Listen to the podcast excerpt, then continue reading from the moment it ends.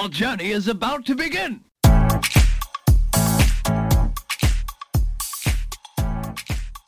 Hello à tous et bienvenue dans Happy Healthy Funky, le podcast pour oser la réinvention professionnelle et enfin kiffer sa vie pro. Je suis Nathalie, entrepreneur, coach en épanouissement et experte en marketing authentique. J'aide les femmes qui se sentent démotivées et en perte de sens dans leur job à créer l'écosystème professionnel qui leur ressemble et qui les épanouit. Que ce soit en changeant de poste, en bifurquant de voie, en lançant leur projet entrepreneurial ou un subtil mélange de tout cela. Dans l'épisode du jour, je vous emmène à la découverte d'une femme remarquable qui a décidé d'oser une réinvention professionnelle et d'impacter à sa manière en portant un projet de cœur. Je vous partage son expérience, ses émotions et ses rebondissements pour vous inviter à vous questionner, vous inspirer et vous montrer que c'est possible de suivre le chemin qui vous fait kiffer. J'accueille aujourd'hui une entrepreneure multirécidiviste. C'est Maïva, qui a fait ses premiers pas dans l'entrepreneuriat en tant que gérante d'auto-école pour ensuite s'orienter vers les métiers du web. Elle commence par le copywriting, l'art de maîtriser les mots pour persuader, puis se spécialise dans l'accompagnement des coachs et formateurs qui veulent lancer leur programme en ligne. Maïva est une femme pétillante qui nous partage son parcours de réinvention en toute humilité et nous annonce aussi la nouvelle orientation que va prendre son entreprise GladUp. Je vous laisse donc découvrir notre conversation. Hello Maïva, je suis hyper contente de te recevoir ici.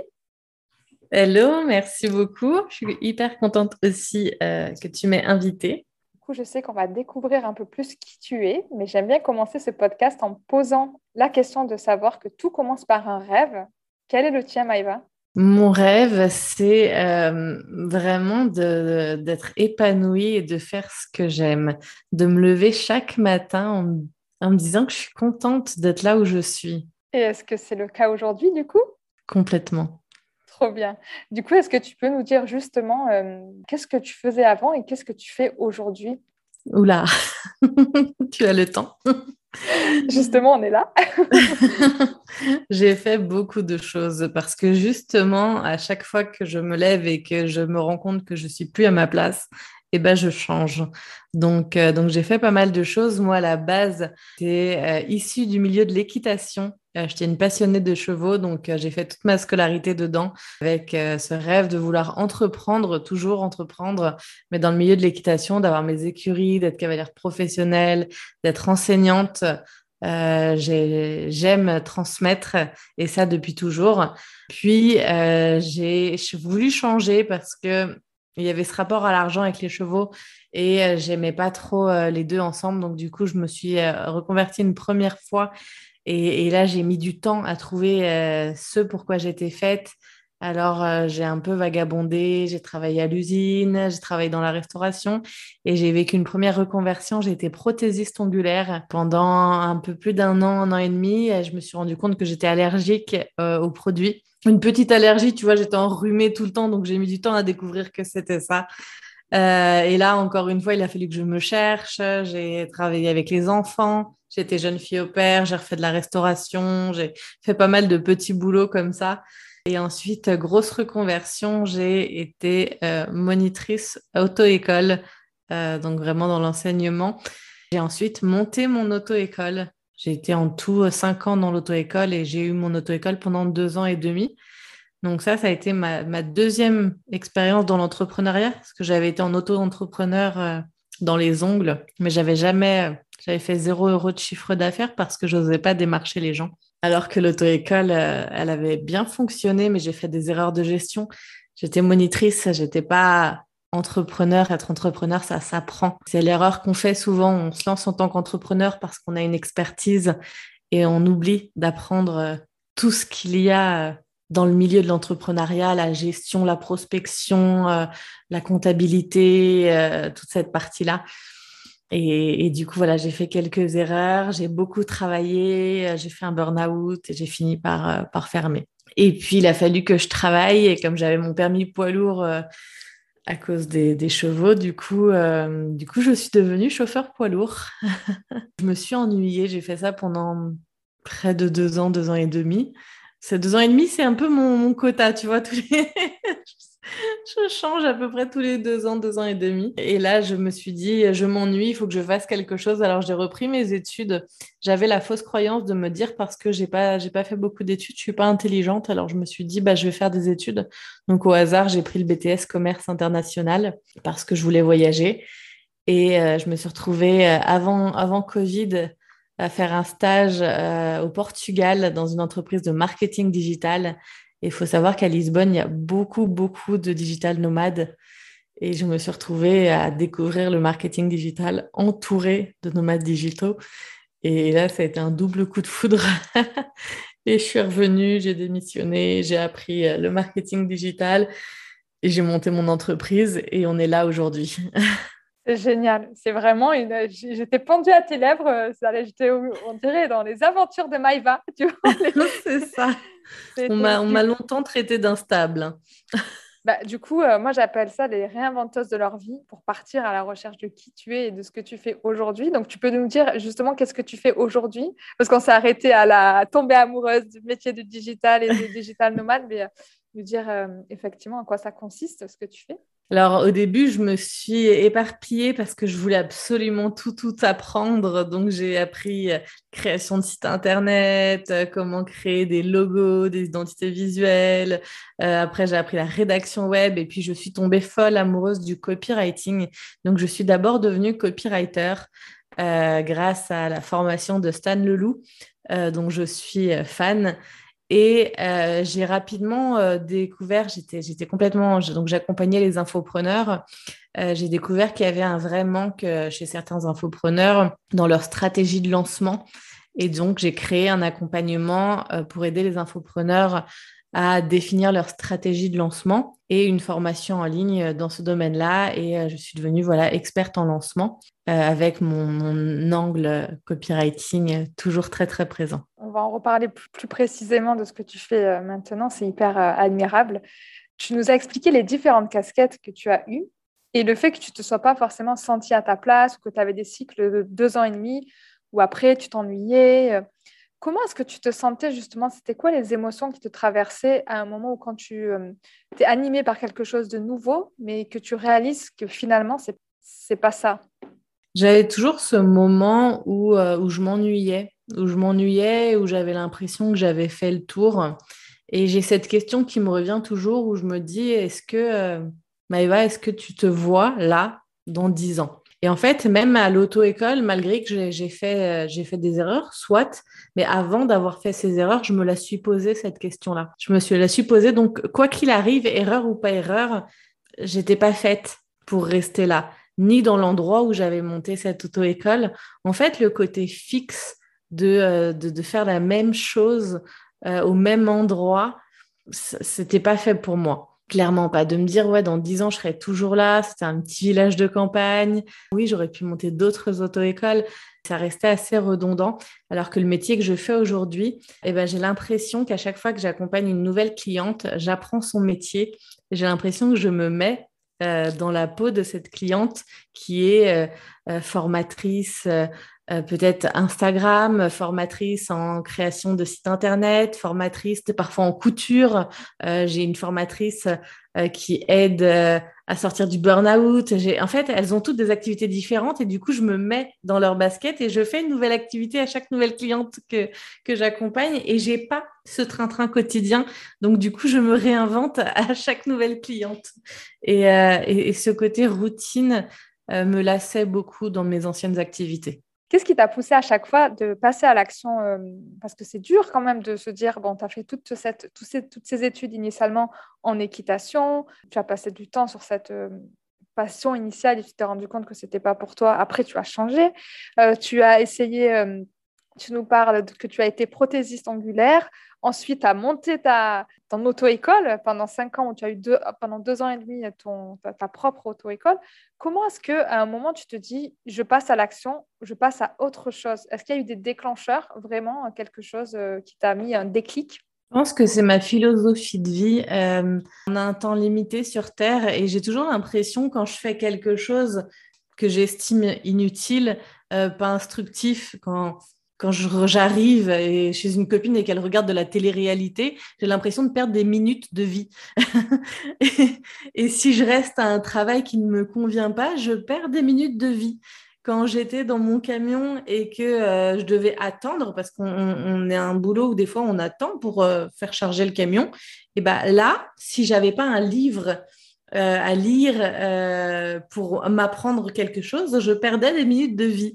Donc, il faut, j'ai ce tempérament où j'ai besoin d'être active, où j'ai besoin d'apprendre quelque chose, où j'ai besoin que je sois en train de faire quelque chose qui me serve.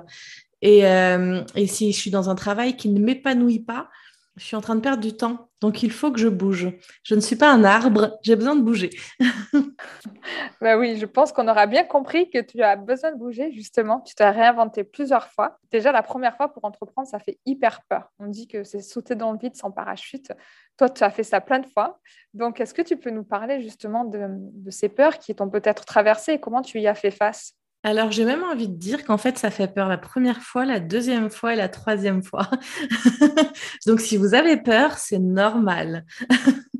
Euh, mais euh, il y a le dicton qui dit que la peur n'évite pas le danger et c'est totalement vrai, en fait. Ta peur, accepte ta peur et continue d'avancer. Et, j'ai pas trop de, choses pour te rassurer à ce moment-là parce que c'est normal d'avoir peur et, euh, et si tu n'avais pas peur, bah ce serait peut-être de l'inconscience même parce que être entrepreneur, c'est risqué. Et, euh, et, pour être quelqu'un qui a vécu un dépôt de bilan, je peux te garantir que oui, c'est risqué. Euh, je suis pas quelqu'un qui, euh, moi, quand on me dit l'entrepreneuriat, c'est la liberté, bah, je suis pas d'accord. Je me sens pas spécialement plus libre quand j'étais salarié. Moi, quand j'étais salarié, euh, je finissais, c'était terminé, j'avais pas de risque, j'avais mon salaire qui rentrait tous les mois, j'avais tous mes après-midi de libre. J'ai envie de dire que là, j'étais libre. Actuellement, si je bosse pas et que je vais pas chercher mes clients, j'ai pas de salaire à la fin du mois. Euh, j'ai mon banquier qui va pas être content, j'ai mon propriétaire qui va pas être content. Donc, je me sens pas spécialement libre. Après, voilà, c'est la manière dont, on se ressent. Donc, euh, donc c'est normal d'avoir peur et je trouve qu'en tant qu'entrepreneur, c'est une responsabilité qu'on a parce que c'est les entrepreneurs qui font quand même marcher l'économie, on va recruter des gens, on va faire vivre quand même euh, pas mal de choses, mais c'est une superbe expérience, c'est une belle aventure, c'est challengeant, c'est ouais, non, c'est génial. Et c'est normal d'avoir peur. Mais on fait ça pour un peu le challenge aussi. Les entrepreneurs, ils ont, je sais pas, ils ont un truc comme ça. Ils ont envie d'aller plus loin. Ils ont envie de se challenger. Sinon, on fait pas ça. Du coup, c'est vrai que tu, abordes la notion de liberté. C'est euh, vraiment ce que recherche euh, beaucoup de, de, femmes qui se réinventent. Là, tu viens de dégommer cette idée reçue, effectivement, que quand on est entrepreneur, on n'est pas forcément plus libre. Mais est-ce que tu peux nous dire, du coup, Qu'est-ce qui t'a fait choisir, parce que tu as navigué un petit peu hum, dans ton parcours, souvent entre entrepreneuriat, salariat, qu'est-ce qui t'a fait choisir là sur, ton, bah, sur ta mission aujourd'hui, sur laquelle, euh, sur ton, sur, ton projet de vie sur lequel tu as, l'air d'être hyper épanoui Qu'est-ce qui t'a fait rechoisir l'entrepreneuriat au final?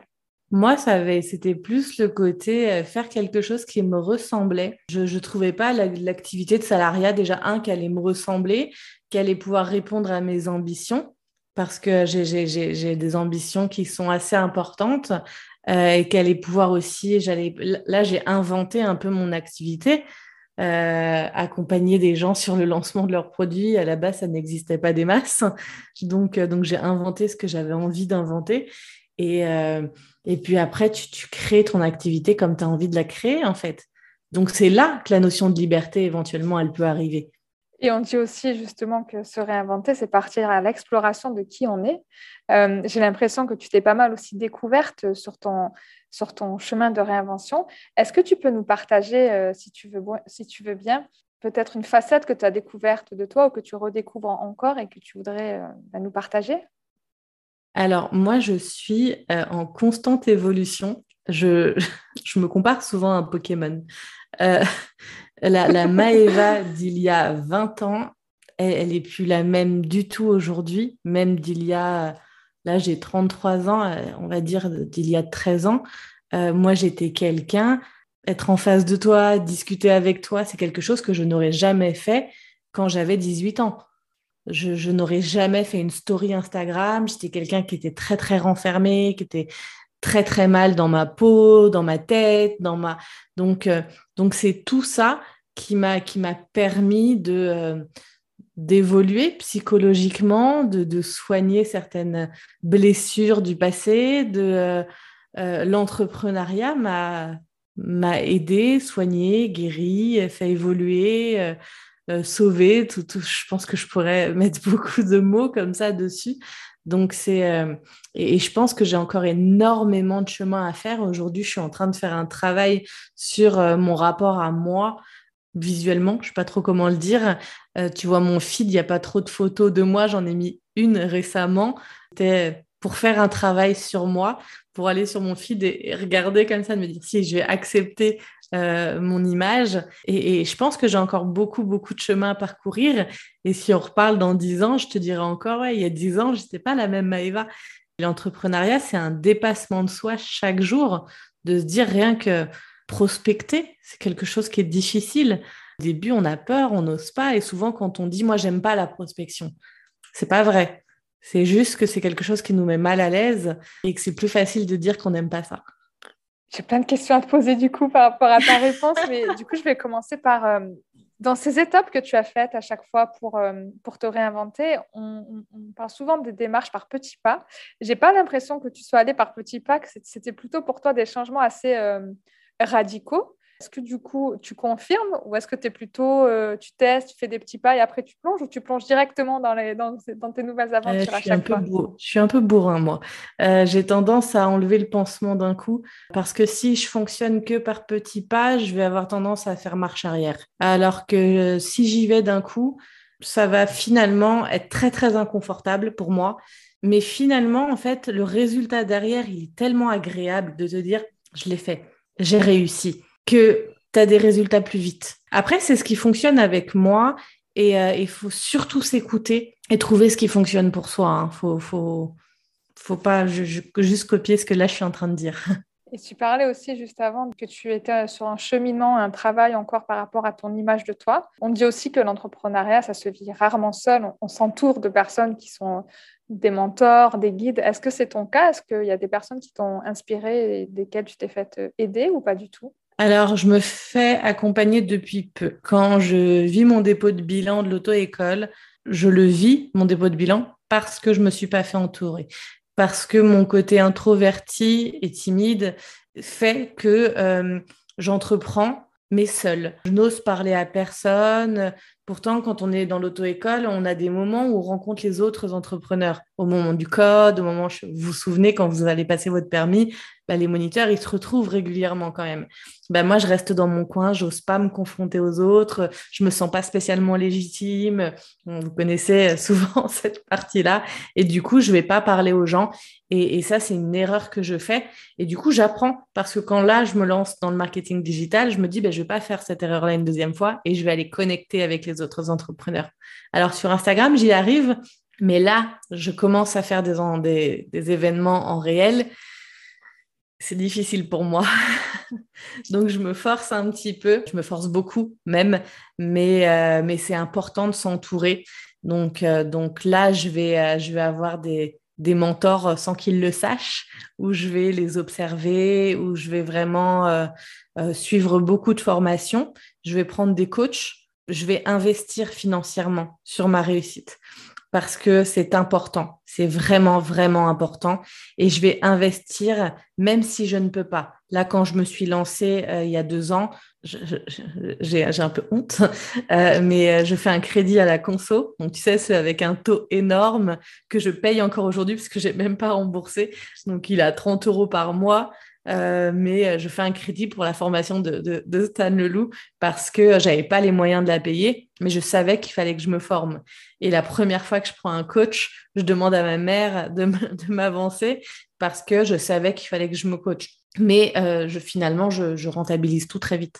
C'est hyper intéressant ce que, tu nous dis, le, fait bah, d'apprendre de, ces erreurs de ton dépôt de bilan et, le fait de rester seul. Parce que c'est vrai que quand on entreprend au début, la première fois, on se dit ah, je vais faire les choses dans mon coin ou je ne vais pas oser demander. Alors que c'est vrai que le fait de s'entourer, d'échanger avec des personnes qui sont au même stade que nous, voire plus avancées, c'est hyper, hyper enrichissant et important parce que les personnes, elles sont passées déjà par nos galères. Et bah, le fait d'investir en soi, tu nous expliques avec toute ton humilité, merci beaucoup pour ça, de comment en fait tu as, tu as investi en toi dès le début et comment tu souhaites le faire encore. En tout cas, c'est admirable. Je pense que ça va en inspirer beaucoup parce qu'en France, on n'a pas euh, l'habitude d'investir en soi. On a l'habitude euh, ben, que ce soit euh, financé par l'entreprise, par le CPF. Et justement, je voudrais juste revenir sur ça, si tu veux bien. Tu avais choisi un moment donc, de faire des formations ben, accessibles via le CPF et tu as hum, choisi de de ne plus le proposer. Est-ce que tu veux nous expliquer pourquoi peut-être euh, dans, euh, dans ce moment entre nous? Oui, bien sûr. Euh, j'ai choisi d'arrêter déjà parce que il faut savoir que le CPF, normalement, si on suit vraiment tout la, la, légalité, le CPF, pour rentrer dans les normes, il faudrait que ma formation soit une formation en création d'entreprise. Donc, ça veut dire que pour que ma formation soit finançable, je ne rentrais pas vraiment dans les clous. Et j'étais très inconfortable avec ça et je trouvais que euh, je, en fait, je fraudais pour que ce soit le cas. Et euh, si j'avais un contrôle, s'il y avait quelque chose, j'étais pas à l'aise déjà avec cette partie-là. Donc, il y avait ça. La deuxième chose, c'était que euh, je pars du principe qu'en tant qu'entrepreneur, pour réussir, il faut apprendre à investir sur soi et donner cette habitude de, alors je sais que tout le monde ne va pas être d'accord avec moi, que oui, ça peut aider des gens, mais j'ai vu, j'ai eu, voilà, des cas où quand tu te fais financer, tu es beaucoup moins du coup investi. Quand tu finances toi-même, tu vas être beaucoup plus investi. Je ne fais pas de généralité parce que j'ai eu des personnes qui étaient très investies aussi. Hein. Mais quand tu investis toi sur ton entreprise, tu vas être du coup beaucoup plus investi dans ton programme et tes résultats vont être beaucoup plus euh, présent, beaucoup plus rapide. Donc il y avait ça. Et dans tous les cas, si en tant qu'entrepreneur, tu ne prends pas cette habitude d'investir sur toi, je trouve que c'est déjà une mauvaise habitude que tu, prends pour ton entreprise. Surtout qu'en plus, sur le web, on a cette chance de ne pas avoir d'obligation d'investir dès le début. Si tu montes une entreprise en présentiel, tu vois, l'auto-école, j'avais pas le choix. J'avais besoin d'un local, d'agréments préfectoraux, d'une voiture, de trucs, de machin. Si tu ouvres une boulangerie, il va te falloir une local, un local, il va te falloir des fours, il va te falloir, si tu ouvres un magasin de vêtements, il va te falloir du stock. Ma sœur, elle a ouvert un, de quoi faire les marchés. Tu vois, juste les marchés. Ben, il lui a fallu des tables, il lui a fallu une tonnelle, il lui a fallu du stock. Nous, on a cette chance, au moins, investi pour te former. Et rien que ça, tu vas avoir un mindset qui va être différent et un mindset qui va plus t'apporter de l'abondance que si tu cherches à grappiller de l'argent qui n'est pas à toi pour aller te former. Il faut savoir que je l'avais aussi fait pour une autre chose, que je mhm. m'étais aussi mis organisme de formation pour ne plus avoir la TVA. Et que je me suis sentie en fait dans une énergie, une énergie de manque, de me dire, mais là, je suis en train de faire de la paperasse pour aller grappiller des euros à l'État, alors que je pourrais ne plus faire cette paperasse et avoir du temps pour aller trouver des clients. Donc, je me suis débarrassée de toute cette paperasse, je me suis remis dans une énergie d'abondance et, je peux te garantir que mes résultats se sont fait ressentir derrière. Du coup, tes propos sont, riches en, bah, mindset, en dépassement de soi. Et on revient sur la prospection, du coup, parce que tu nous dis, euh, tu prends plus de temps maintenant pour euh, aller chercher des clients. Et c'est vrai que la prospection, c'est quelque chose qui fait peur, qui fait peur aux, réinventeuses de leur vie, aux personnes qui n'ont pas forcément l'habitude d'aller au contact, qui n'ont pas forcément la fibre commerciale ou qui n'ont pas envie de passer pour des marchands de tapis. En fait, on a personne n'a envie de ou d'être sur le vieux vendeur de voitures qui te fait du forcing. Tu nous dis que toi aussi, c'est euh, tu as peut-être vécu ça et c'est quelque chose d'inconfortable, la prospection commerciale. Est-ce que tu as peut-être des tips ou une manière dont toi tu le fais aujourd'hui ou tu le vis qui pourrait euh, aider les personnes qui nous écoutent à franchir le cap? Complètement. Euh, et j'ai vécu ça. Mon premier business, je fais zéro euro de chiffre d'affaires. Je suis avec ma mallette d'onglerie à me dire je vais démarcher les salons de coiffure juste pour me poser chez eux et, leur proposer un complément d'activité pour, pour, leur, pour leur salon, pour chouchouter leurs clientes, quelque chose qui était complètement plausible. Et je reste comme une idiote devant le salon à me dire non, je ne rentrerai pas. et je ne rentre pas. et le deuxième jour, je ne sors même pas de la voiture. Donc, euh, je, comprends tout à fait ce que ça fait. Et en fait, déjà, quand tu changes ton état d'esprit et que tu te dis que ton offre que tu as créée elle est bonne, elle transforme euh, tes clientes et qu'elle est faite pas pour les arnaquer, elle est faite pour les aider. Aujourd'hui, j'accompagne mes clientes à réussir leur lancement. J'ai des clientes que j'ai accompagnées qui ont fait un lancement à 20 000, à 15 000, à 10 000 euros. J'en ai certaines qui ont fait 5 000 parce qu'elles avaient moins de grosses de communauté. Mais l'accompagnement est largement rentabilisé. Donc finalement, je ne vais pas leur vendre quelque chose, je vais leur proposer mon aide. Et quand déjà tu pars de ce principe-là, tu vas juste discuter. Enlève ce mot prospecter qui te dérange. Tu vas discuter avec des femmes que des femmes ou des hommes, hein, peu importe qui vous vous adressez. Tu vas discuter avec des personnes qui ont besoin de ton aide. Tu vas aller leur donner tes conseils et tu vas aller leur montrer à quel point tu es la bonne personne pour les aider. Et quand ces personnes elles vont s'en rendre compte, elles vont vouloir discuter avec toi. Elles vont vouloir avoir un appel avec toi quand tu t'enlèves ce côté euh, que la vente, c'est mal, parce que c'est normal qu'on te donne de l'argent pour tes services, parce que quand tu vas faire tes courses, tu les payes pas en sourire. Tes impôts, tu les payes pas en sourire non plus. Donc en fait, c'est juste le, fait de s'enlever le côté, demander de l'argent à quelqu'un, c'est quelque chose de mauvais. Si je te demande de me recommander un bon restaurant, tu vas me dire, mais va dans ce restaurant-là, il est génial. J'y ai mangé l'autre jour, c'était super bon. Et bien en fait, c'est la même chose viens travailler avec moi parce que franchement, mon accompagnement, il est génial. Et si tu as besoin de lancer ta formation, ben, je vais t'accompagner, tu vas être guidé, tu vas, tu vois, c'est juste parce que si tu crois en ton offre, en ton produit, si tu sais qu'il aide des gens, mais ose en parler parce que c'est. Alors, sauf si tu arnaques des gens, là, dans ces cas-là, n'en parle pas et tu as raison de ne pas oser. Mais en fait, la plupart du temps, c'est juste un problème mental parce qu'en France, on a l'impression que vendre, c'est mal et que de faire de l'argent, c'est mal. Souvent, on pointe du doigt les gens qui ont une belle voiture, les gens qui ont un les femmes qui ont un beau sac à main, comme si faire de l'argent, c'était quelque chose de mauvais. Et quand on enlève toute cette partie-là, eh ben, présente tes services. Présente quelque chose du bien. Quand tu vas faire les magasins avec une de tes copines et qu'elle trouve une robe qui est magnifique, tu vas lui dire, mais achète cette robe, elle te va super bien. Donc tu vends cette robe. Tu vois ce que je veux dire? Ouais, c'est un, très beau, c'est un très beau parallèle et je pense que tu as démystifié euh, la prospection commerciale et, c'est vrai que bah, ce mot, c'est vrai que ça fait peur, euh, closer, euh, de prospecter, etc. Et juste bah, être dans l'échange, en fait, comme tu expliques, discuter et être surtout ouverte aux besoins de la personne à qui tu vas présenter ce que tu fais au final, euh, ça peut être euh, l'image que tu as partagée de. C'est comme si tu allais faire du shopping avec une personne et tu lui recommandais la meilleure chose qui lui, qui lui convient. Et ça, je pense que c'est hyper intéressant. Tu nous parles aussi de tes services qui ont évolué euh, par rapport à quand tu t'es lancé en copywriting, tu t'es formé et ensuite as fait évoluer ton offre. C'est vrai qu'on a tendance à croire que quand on se réinvente professionnellement, eh bien, il faut tout que ce soit parfait. Il faut avoir l'offre carrée, brillante, avec tout ce qui va bien et en fait, pas forcément. Est-ce que tu peux nous expliquer comment bah, tu as choisi d'abord de te lancer en copywriting et comment tu as fait évoluer? Qu'est-ce que ça a été ta démarche? Alors, moi, absolument rien n'était parfait. Rien.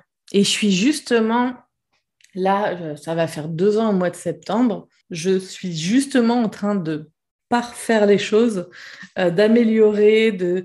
Là, mon identité visuelle, elle va changer pour que ce soit plus parfait. Mais il faut pas du tout que ce soit parfait. Il faut que ce soit fait, c'est tout. Quand je me suis lancée en copywriting, euh, là, j'étais en prestation de service. Au début, j'avais pas spécialement de clients cibles. J'ai travaillé avec des, gens qui vendaient des, produits euh, comme des infopreneurs. Au début, voilà, tu travailles avec les personnes qui veulent bien de toi parce que bah, j'avais toutes mes idées limitantes comme tout le monde. Euh, j'avais peur que si j'avais un client cible, j'ai moins de clients. Vraiment, j'avais toutes les, toutes les idées limitantes que mes clients peuvent avoir aujourd'hui. Et après, j'ai commencé à comprendre euh, qu'il fallait que j'ai un client cible. Donc, j'ai commencé à me cibler sur les infopreneurs. Euh, j'ai ciblé vraiment les personnes avec qui je voulais travailler. Donc, j'ai même fait des prix aux personnes avec qui je voulais travailler pour avoir des témoignages de ces personnes-là petit à petit, je me suis mise sur Instagram. j'avais des couleurs qui donnaient mal à la tête. J'avais un jaune fluo, rose fluo, bleu fluo. Euh, j'avais un bitmoji parce que je voulais pas me montrer. C'était une catastrophe, mon feed. C'était horrible. Il n'y avait pas beaucoup de copywriters sur Instagram. Ils étaient tous sur LinkedIn. Et du coup, j'avais beaucoup de monde qui me contactait d'Instagram. Euh, des, des personnes qui lançaient des formations.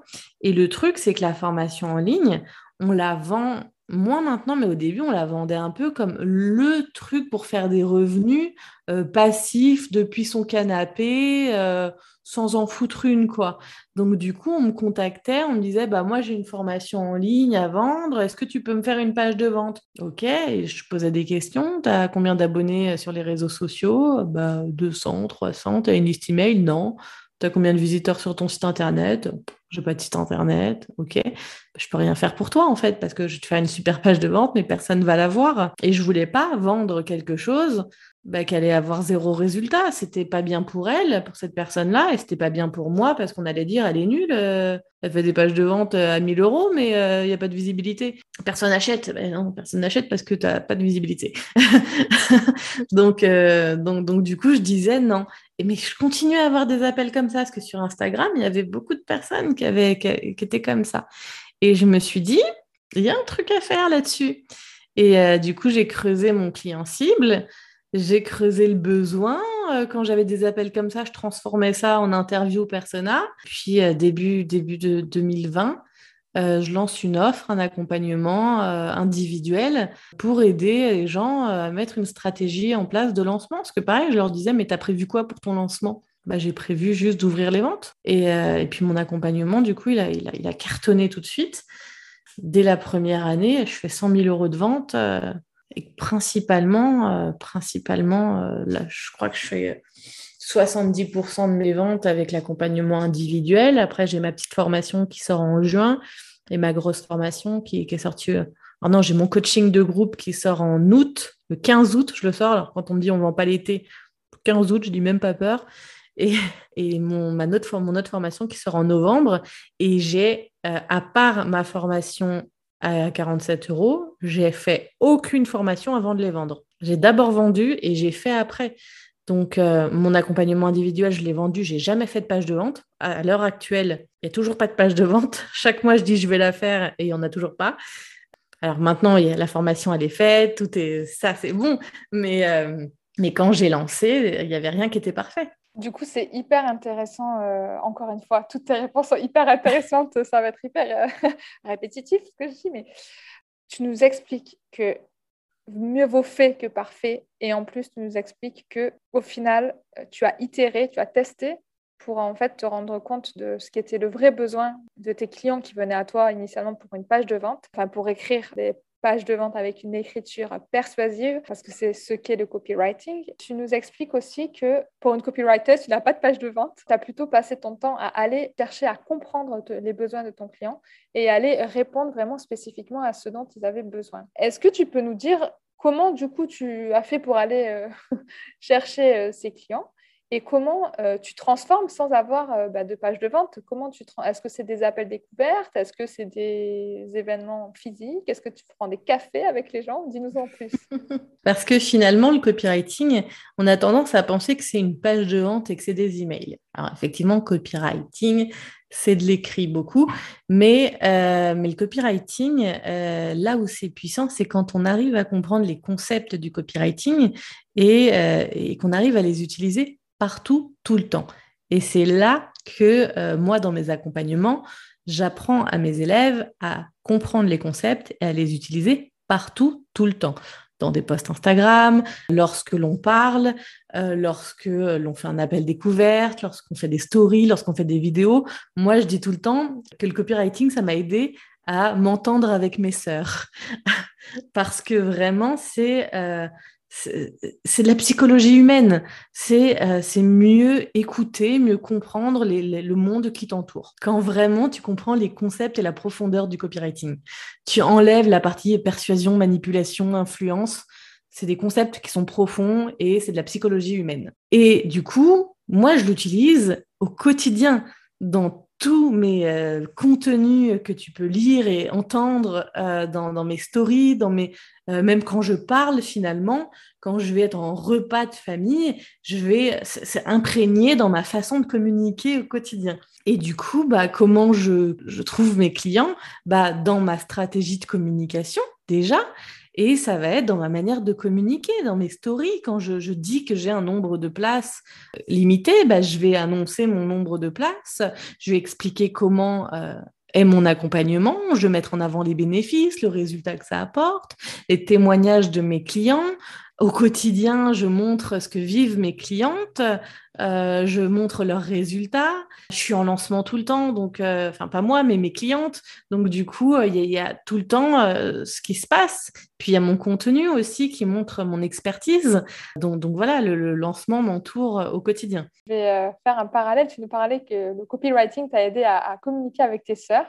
Donc on en est passé sur la sphère un petit peu familiale. Grâce à toutes tes réinventions professionnelles, tu as pu toi te découvrir, mais ça peut faire peur à toi quand tu le fais, mais aussi à ton entourage. Comment tu as vécu justement euh, bah, le jugement extérieur ou le fait de devoir expliquer à ta famille que tu changeais euh, de voie, euh, de profession? J'ai dû me détacher de ça. Parce qu'au bout d'un moment, tu peux pas faire comprendre.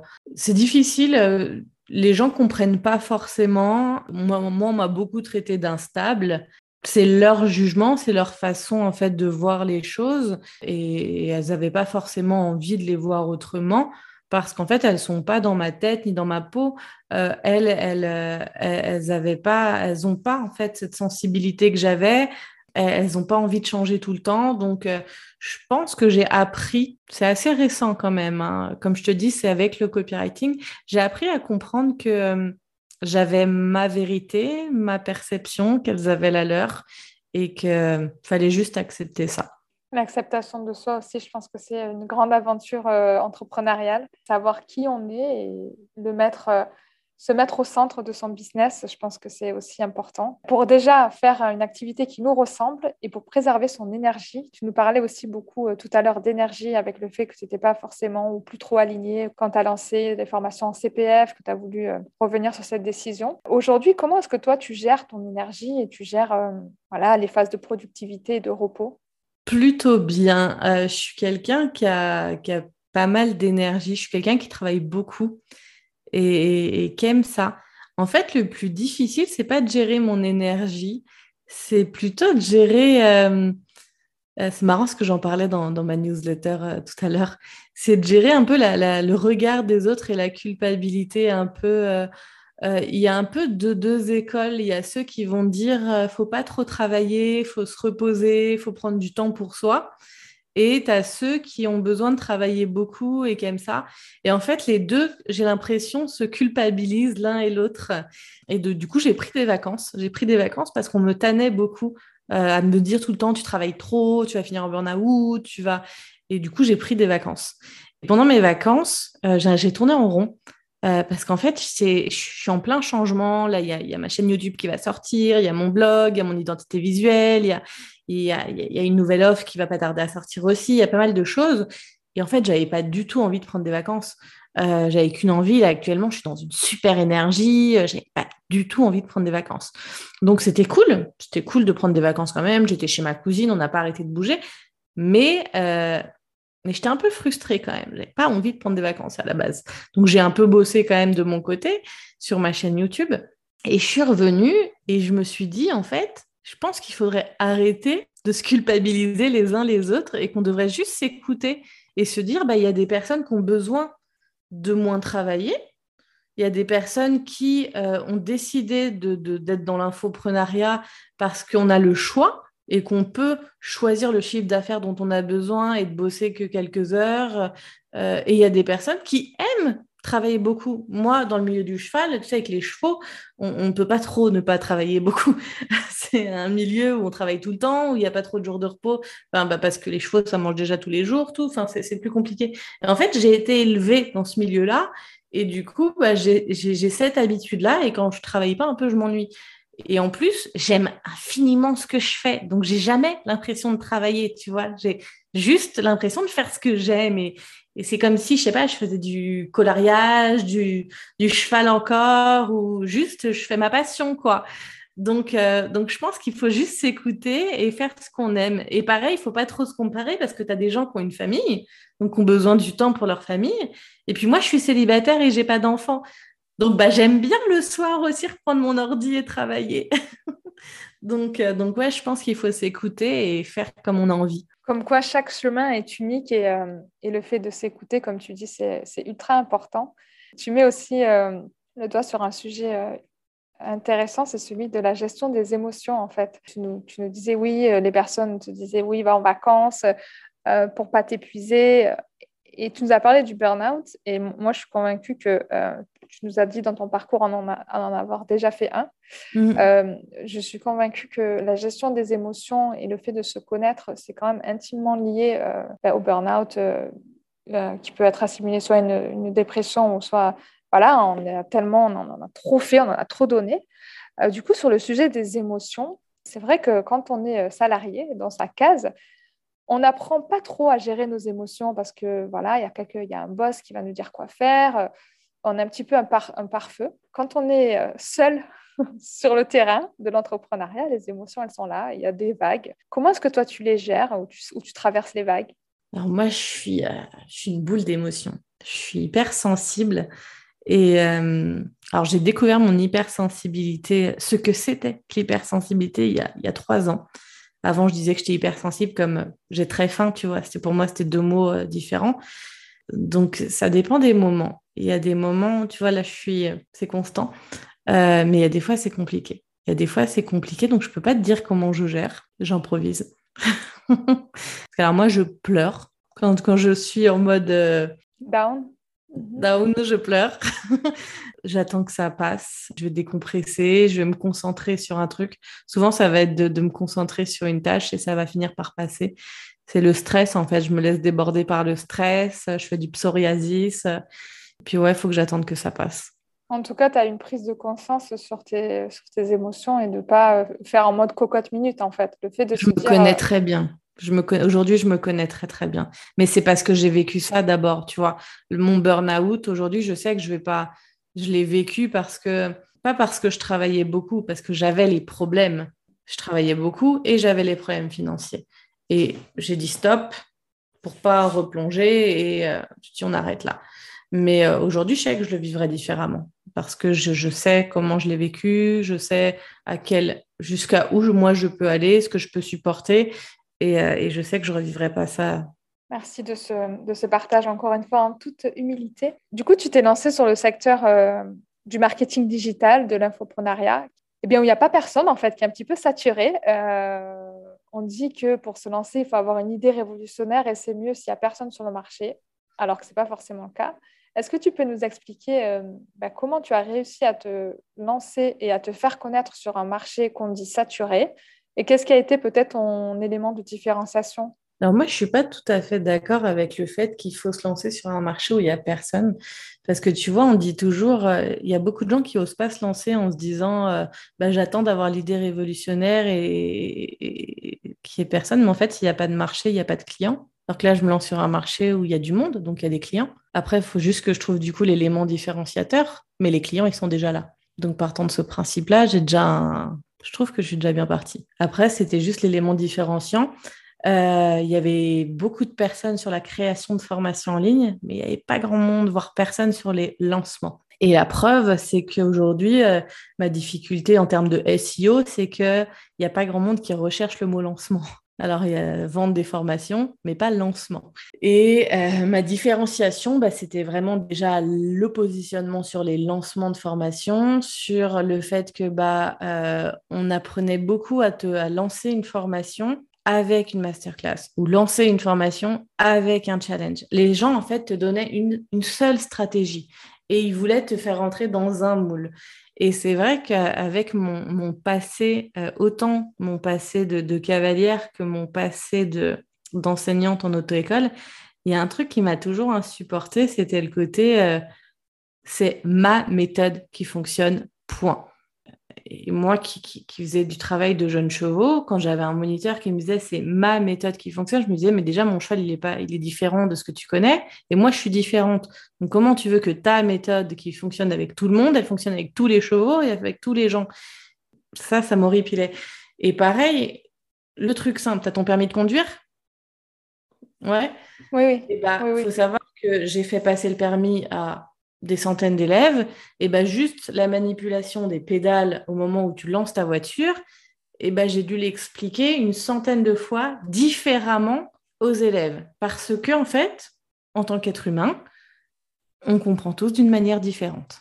Donc, ah, partant de ce principe-là, je ne peux pas t'imposer de lancer ta formation avec une masterclass. Donc, mon élément différenciant, il est là. Il est que je vais t'aider à lancer ta formation, mais on va déjà définir une stratégie qui te correspond à toi. Parce que si tu n'es pas à l'aise avec une vidéo, la masterclass, ce n'est pas le bon moyen. Si tu n'as pas une énergie de dingue, le challenge, ça va être un petit peu épuisant. Et qu'il existe tellement de stratégies possibles pour lancer et vendre ta formation qu'on peut trouver une stratégie adéquate pour toi qui va correspondre à toi, à ton client cible et à ton produit il y a ces trois facteurs à prendre en compte. Donc, une seule méthode, je trouvais ça un peu limité. C'est hyper aligné avec ce que je pense aussi euh, sur la partie de euh, faire dans l'entrepreneuriat, on parle beaucoup de méthodes, de stratégies, euh, de choses à appliquer qu'on veut apprendre à faire.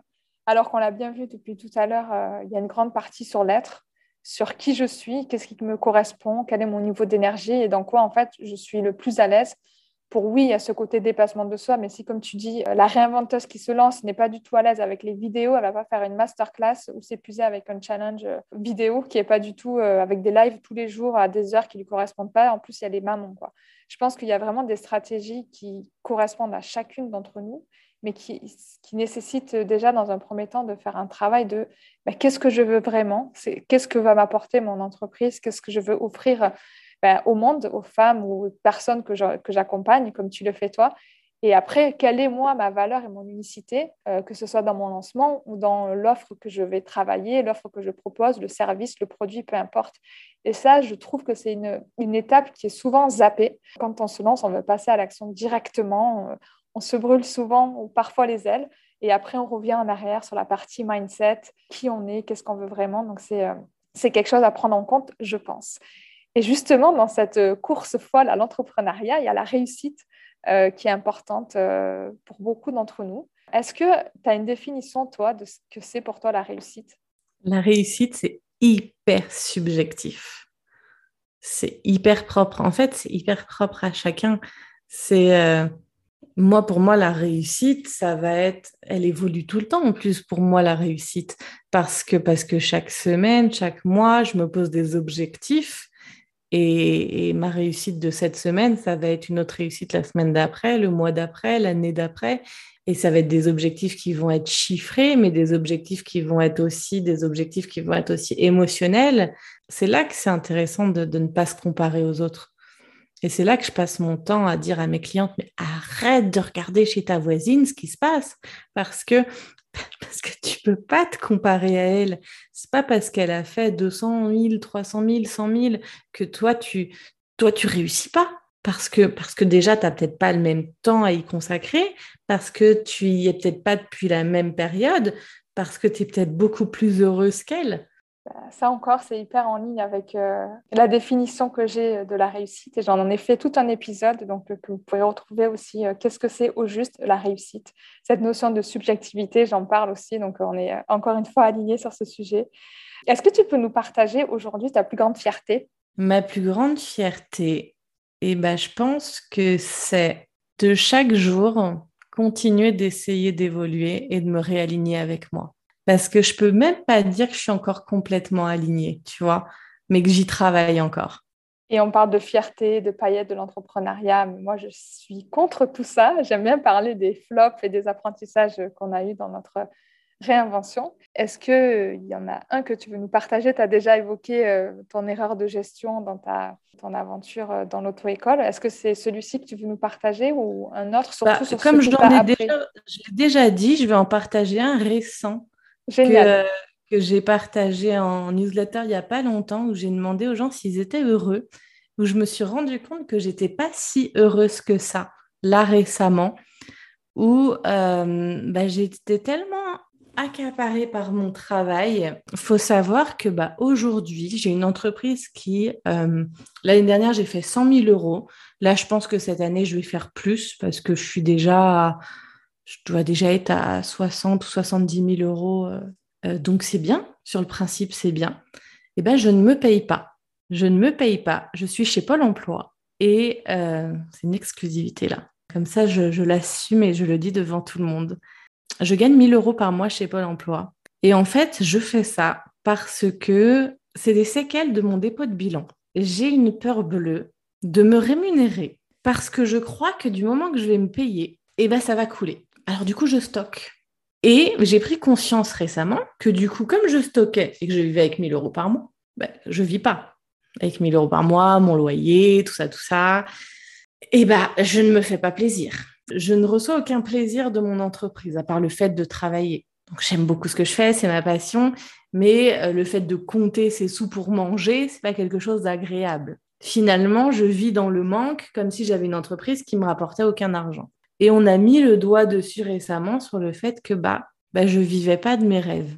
Je vivais d'aucun plaisir. J'ai une voiture qui me permet pas de faire une heure de route parce qu'elle est très très vieille. Donc, ça a été mon, coup de blues du, moment de me dire, bah, Maëva, c'est cool, tu as une entreprise qui fonctionne, mais euh, c'est comme si tu n'avais rien, quoi, parce que bah, derrière, tu es là à compter tes sous pour aller faire des courses, parce que tu ne peux pas te faire plaisir, parce que tu vis de Pôle emploi. Donc, c'est mon challenge du moment de, dépasser ce, blocage psychologique. Et euh, donc, ce n'est pas un échec, mais voilà, c'est mon blocage psychologique du moment un challenge euh, du moment, surtout que effectivement, euh, tu nous parles euh, en toute transparence de tes chiffres. Merci beaucoup pour ça. C'est quand même une tendance sur les réseaux sociaux qui est, je trouve, qui est discutable. Et j'ai vu qu'un récent post de ta part qui disait que tu avais arrêté de partager tes chiffres, enfin que tu avais fait le choix d'arrêter de partager tes chiffres, parce que c'est quelque chose qui peut mettre bah, soit une pression, soit un certain malaise, je trouve. Parce que comme tu le dis, quand euh, tu nous annonces ton chiffre d'affaires, on se dit ah, waouh, elle déchire, elle doit gagner trop d'argent, se faire plaisir. Et en fait, on ne sait pas derrière la structure, le mode, euh, le type d'entreprise que tu as choisi. On ne sait pas euh, quel est ton passé, ton chemin de vie et ton, bah, ton expérience ou ton, bah, ton mini-trauma au final de, de, de, ton dépôt de, bilan. Donc, encore une fois, merci de, ton, de ta transparence. Je pense que ça, ça porte à réfléchir et à se et à sortir de ces injonctions sur bah, le chiffre d'affaires à tout prix, c'est surtout aussi son travail de l'état d'esprit par rapport à l'argent. Je ne sais pas si c'est ce que tu travailles en ce moment, mais... Euh, si, si, complètement, complètement. Parce que finalement, là, je pourrais partager mes chiffres, on se dirait waouh, parce que, euh, parce que voilà, en six mois, je fais plus de, 10 000 par mois.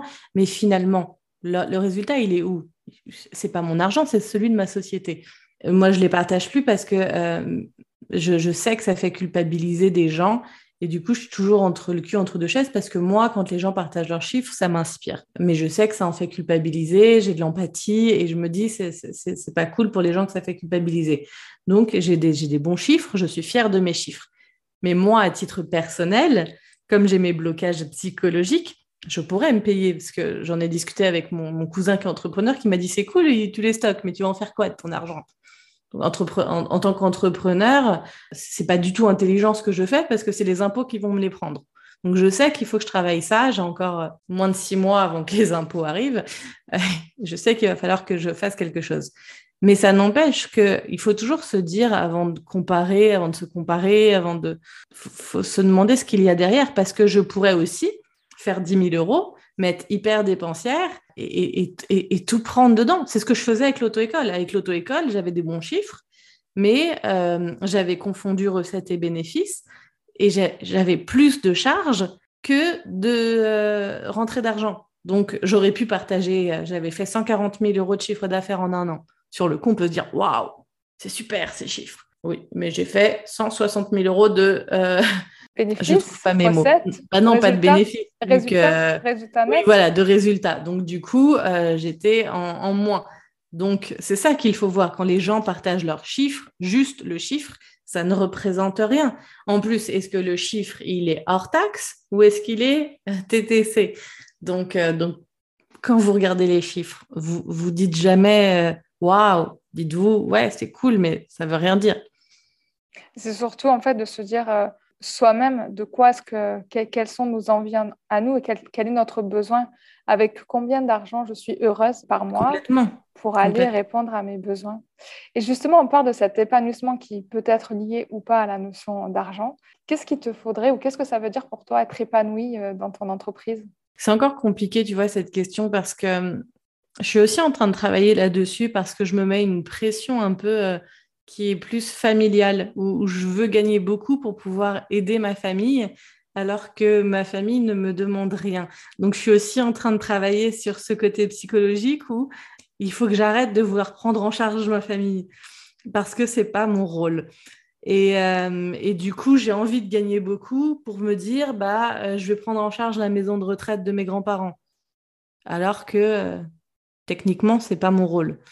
Mais comme j'ai l'impression que je suis celle qui en serait capable, eh ben, je me mets cette pression sur les épaules, ce qui me rajoute du stress, ce qui me rajoute du psoriasis.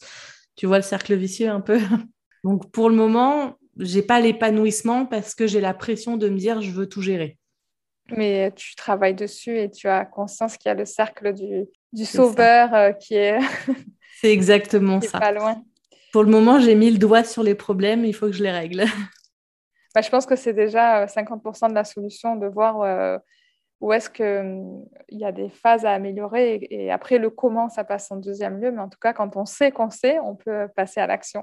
Complètement. Est-ce qu'il y a une phrase fétiche du coup ou inspirante qui t'aide toi au quotidien ou qui t'a aidé à, aller de l'avant?